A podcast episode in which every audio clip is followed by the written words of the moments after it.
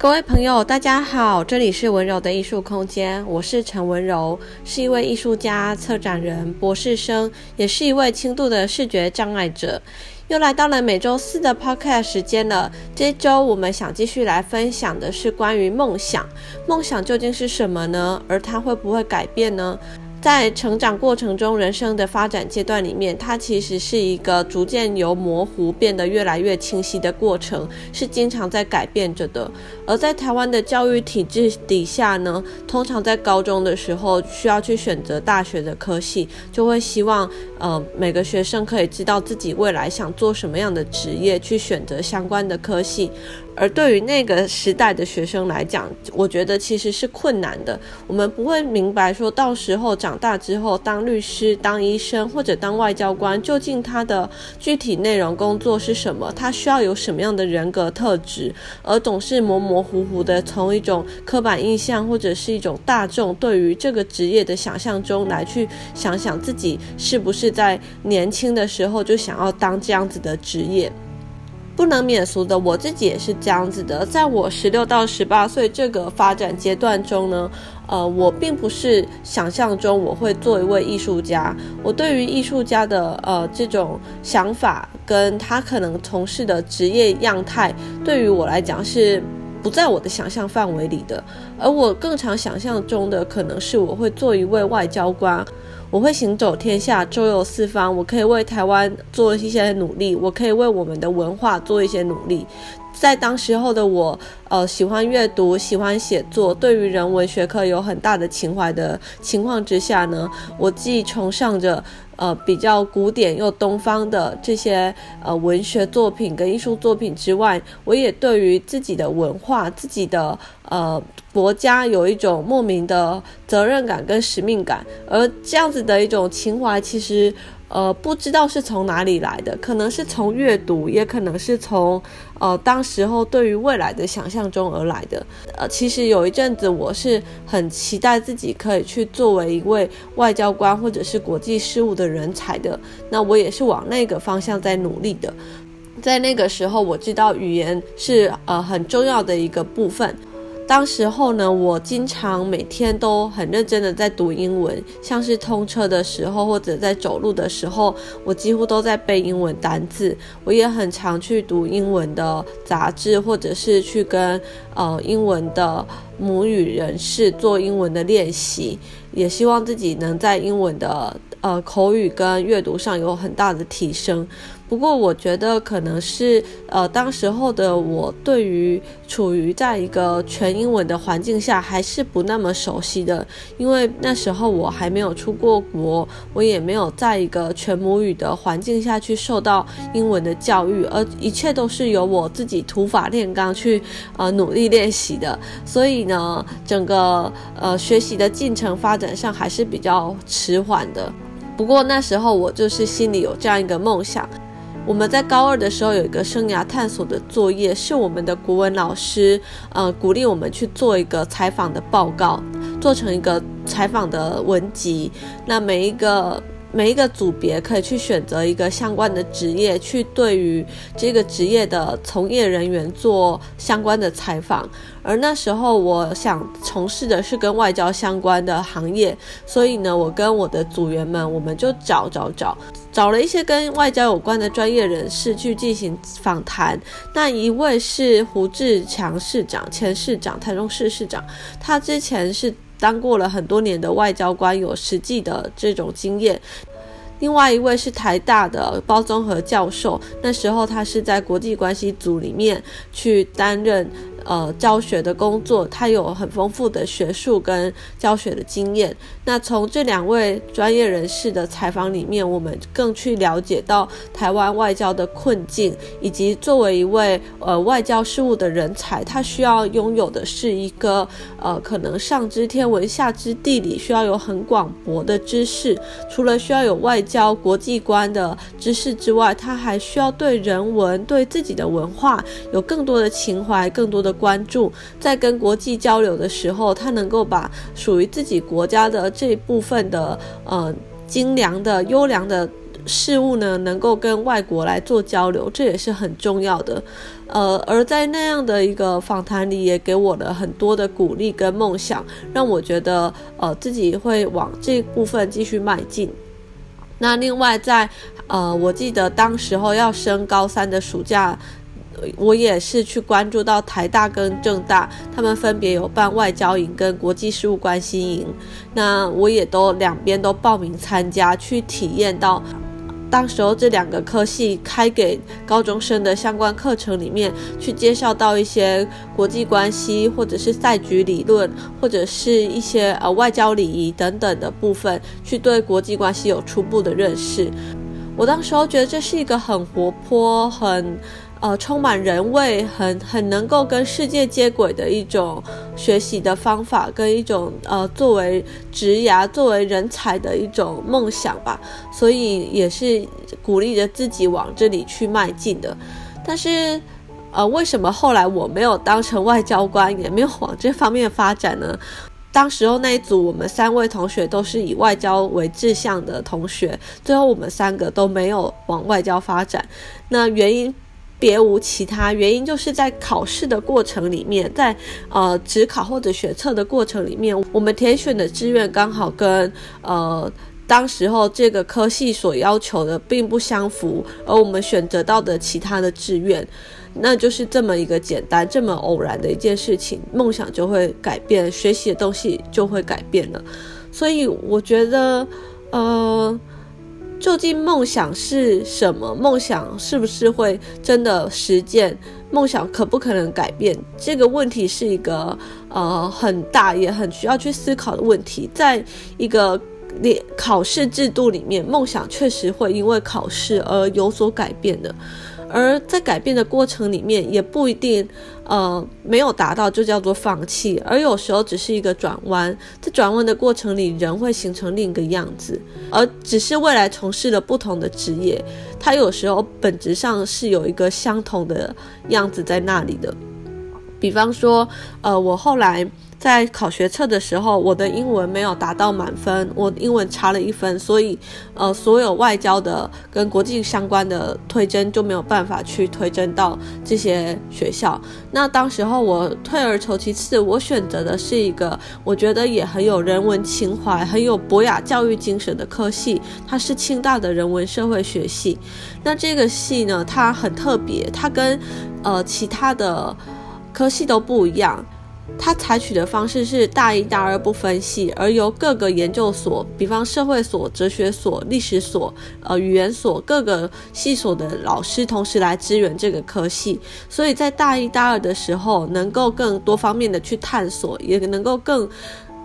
对于人文科系。有更广阔而一种通识性的了解，能够成为一个更全才的人。我觉得这样子的一个想法，跟对于科系的建制跟设置，是一个呃很很有理想性的教育体制。所以，我对于他的教育氛围跟教育体制也是很认同的。那当时候我怎么去知道这个系的呢？其实，在茫茫的系所中，那么多的学校，那么多的科系。呃，是很难去选择跟很难做判断的，而这个系的知道也是从我总统教育奖的学姐那里得知的，是从沈心凌学姐这里得知到她选择了这个系，才去查询这个系的呃特色以及它的入学要求跟入学规范。那它也很特别的是，它不那么完全去踩中学测的分数，它更踩中的是你交上来的阅读资料跟你的面试成绩。所以对我来讲，这是一个更有弹性，也能够更去发挥到我平常的优势的呃一个科系。我能够好好的去阅读一本书，能够好好的把阅读心得在不是在考试期间那么压迫、那么填鸭式的时冲突的时间里面，我能够更深。深邃的去思考，更完整的去表达我的想法，之后去提交这样一份报告，让教授来看这些报告。所以，呃，根据他这样子的一种比较弹性的分数的采集跟考核之下呢，我才有机会去进入到面试的这个阶段。而在面试里面，我可以更自由的，或者是更呃临场发挥的去表现到我的呃，把我的思想，我对于体制的。教育的人文的，或者是整个呃人应该形成什么样的状态的这种等等的想法来跟教授做交流，这个也是我觉得自己在呃那一段成长的岁月里面一直想去尝试的部分。所以其实面试跟这种书面申请，反而对我来讲是一个比较大的优势。那也因为这样子，所以我的梦想就从外交官变成了去了人文社会学系。人文社会学系呢，是一个更博雅教育的一个科系，一个系所。当时候秉持的就是，虽然我没有马上成为一个外交人员，可是我对于文化、对于人文科目，我有一个更广泛、更宽阔的一种了解。我能够展开我的视野，对于我未来的呃发展跟可塑性，我。觉得也是能够提供很充分、很不同的可能的。而当时候在选科系的时候，我身边的朋友对于这种综合型的科系并没有那么多的兴趣跟想望。大家通常就是会往一个呃比较明确的科系走，比方说呃法律啊、会计啊、商管啊等等的，就是一个呃已经确定会未来会是什么样子的状态了。那我自己就是一个，我前几集也提过，我在高中的时候很多的思考跟很多的质疑，对于人生，那对于未来会形成什么样子，也有很多的。质疑，因为我觉得我们什么都还没有开始，怎么就可以决定了人生呢？那这样子的质疑，让我才会更认同到博雅教育的这种人文情怀。我会觉得，呃，这种从欧美来的这种想法，这种对于人的教育是，呃，一种一种很诚恳的，也是确实是不是把人放在一个加工厂，像一个罐头一样一路制造上去的这种，呃，模式。那当然，他对于往后如果从工作就业来讲，确实是呃会有他的困难性，就是可能职场上大家会对你的专业有问号，会觉得你什么都学，可是是不是你呃其实并没有那么精通于某一个学科，所以专业性就必须透过自己再去深造，再去呃证明自己的专业理想跟。到时候找工作的那个处境呢，当然是两两件事情。在高中时期，我是没有去想那么多的。我觉得当时候的我很真诚的去看到一个理念，觉得这个理念是好的，就应该往这个理念去做。而在那些选择的当下，艺术对于我来讲就是一个默默隐藏在我心底深处，一直在陪伴着我的一件事情。它并没有。要变成一个我未来每天工作会呃需要运用的事情，然后它是一个我心里内心的呃独属于我的一种能够让我快乐的事。等于说，在有一个阶段，对我来讲，艺术并不是一个呃我的未来的目标，可以说它一直存在，但它并不成为我未来要做的方向。而我的未来的目标也因为了我的呃学测、我的考试的分数而有了一些改变。那也可能是说我其实是一个弹性变化比较大的人吧。有些同学他第一次考不好，他可能可以考第二次，或者他就不放弃学测，继续考指考，去等待他想要的那个目标。他希望可以就选择到他想要的科系。那我自己呢，就是在学测的时候，我就决定好我，呃，根据我学测的分数去选择了一个我觉得也是一种接近理想的科系。那反而没有去接近的，呃，我当时候一开始花了不少时间去想望的外交科系，也让我现在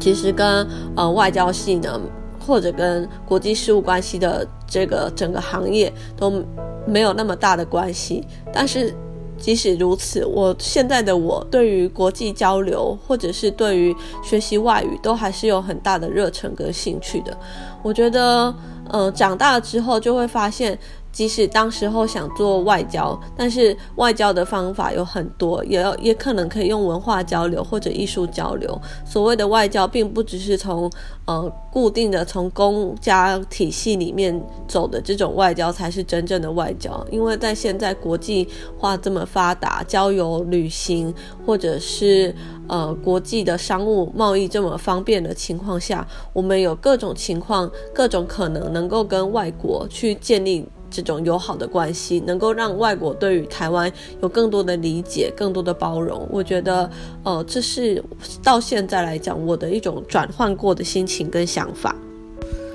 所以现在回想起来，很多家长会在孩子大概在十六到十八岁要选择志愿的时候，不断的给他建议，或者不断的问他说：“你未来想做什么呀？”然后你去从这方面去选择，去挑一个你喜欢的科系。但是真的要挑的时候，真的很难。我觉得，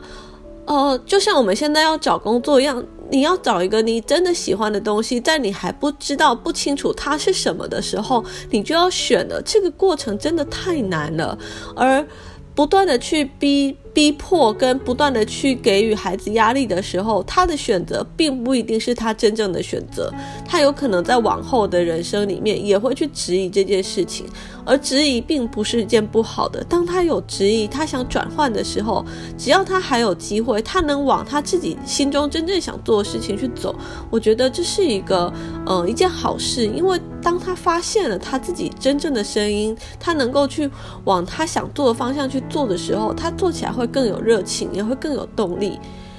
而这你也可以去看到，就是我们在整个升学、整个培养人的过程中，这个体制上确实还是不够完善的。呃，因为我们太早要去决定我们要成为什么样的人，而这个成为什么样的人，竟然很早的就跟我们未来会从事什么样的职业，几乎很密切的联联系或者是捆绑在一起了。而这样子的一种捆绑，我觉得至今为止我都是很难以去相信跟想象的。可能就是因为这种呃难以相信跟想象，导致了现在的我感觉是还是一个嗯、总是一个天马行空的人。就是我觉得人应该抱持着各种可能的想象，各种可能的探索，而不是在很早的时候就。呃，受到一种受限跟捆绑，这样子我们的自由就会牺牲掉很多。那当然，也有的同学会反驳我，或者我的朋友也会反驳我说，呃，自由是有限的，我们不应该拥有那么多的自由，因为我们可能需要更长的时间去培养我们的技术、我们的专业。我觉得确实有些专业它需要更多的时间去培养，但是在培养一个专业跟对于广博的事物的了解，中间是不是能够取得一个平衡，就是一个嗯、我们应该去努力的方向吧。这集跟大家分享更多的是一个对于未来探索的一种状态跟各种的可能。我以以我自己为例子来跟大家做分享，大家可以看到，其实在一个呃成长的过程里面，这种梦想、这种志愿，都是在一个变动的过程中不断去靠近自己，不断慢慢形塑出来的。那这一集就跟大家分享到这边，下一集我们会继续来分享更多和美和艺术相关的故事。谢谢大家的收听，我们下一集再见喽，大家拜拜。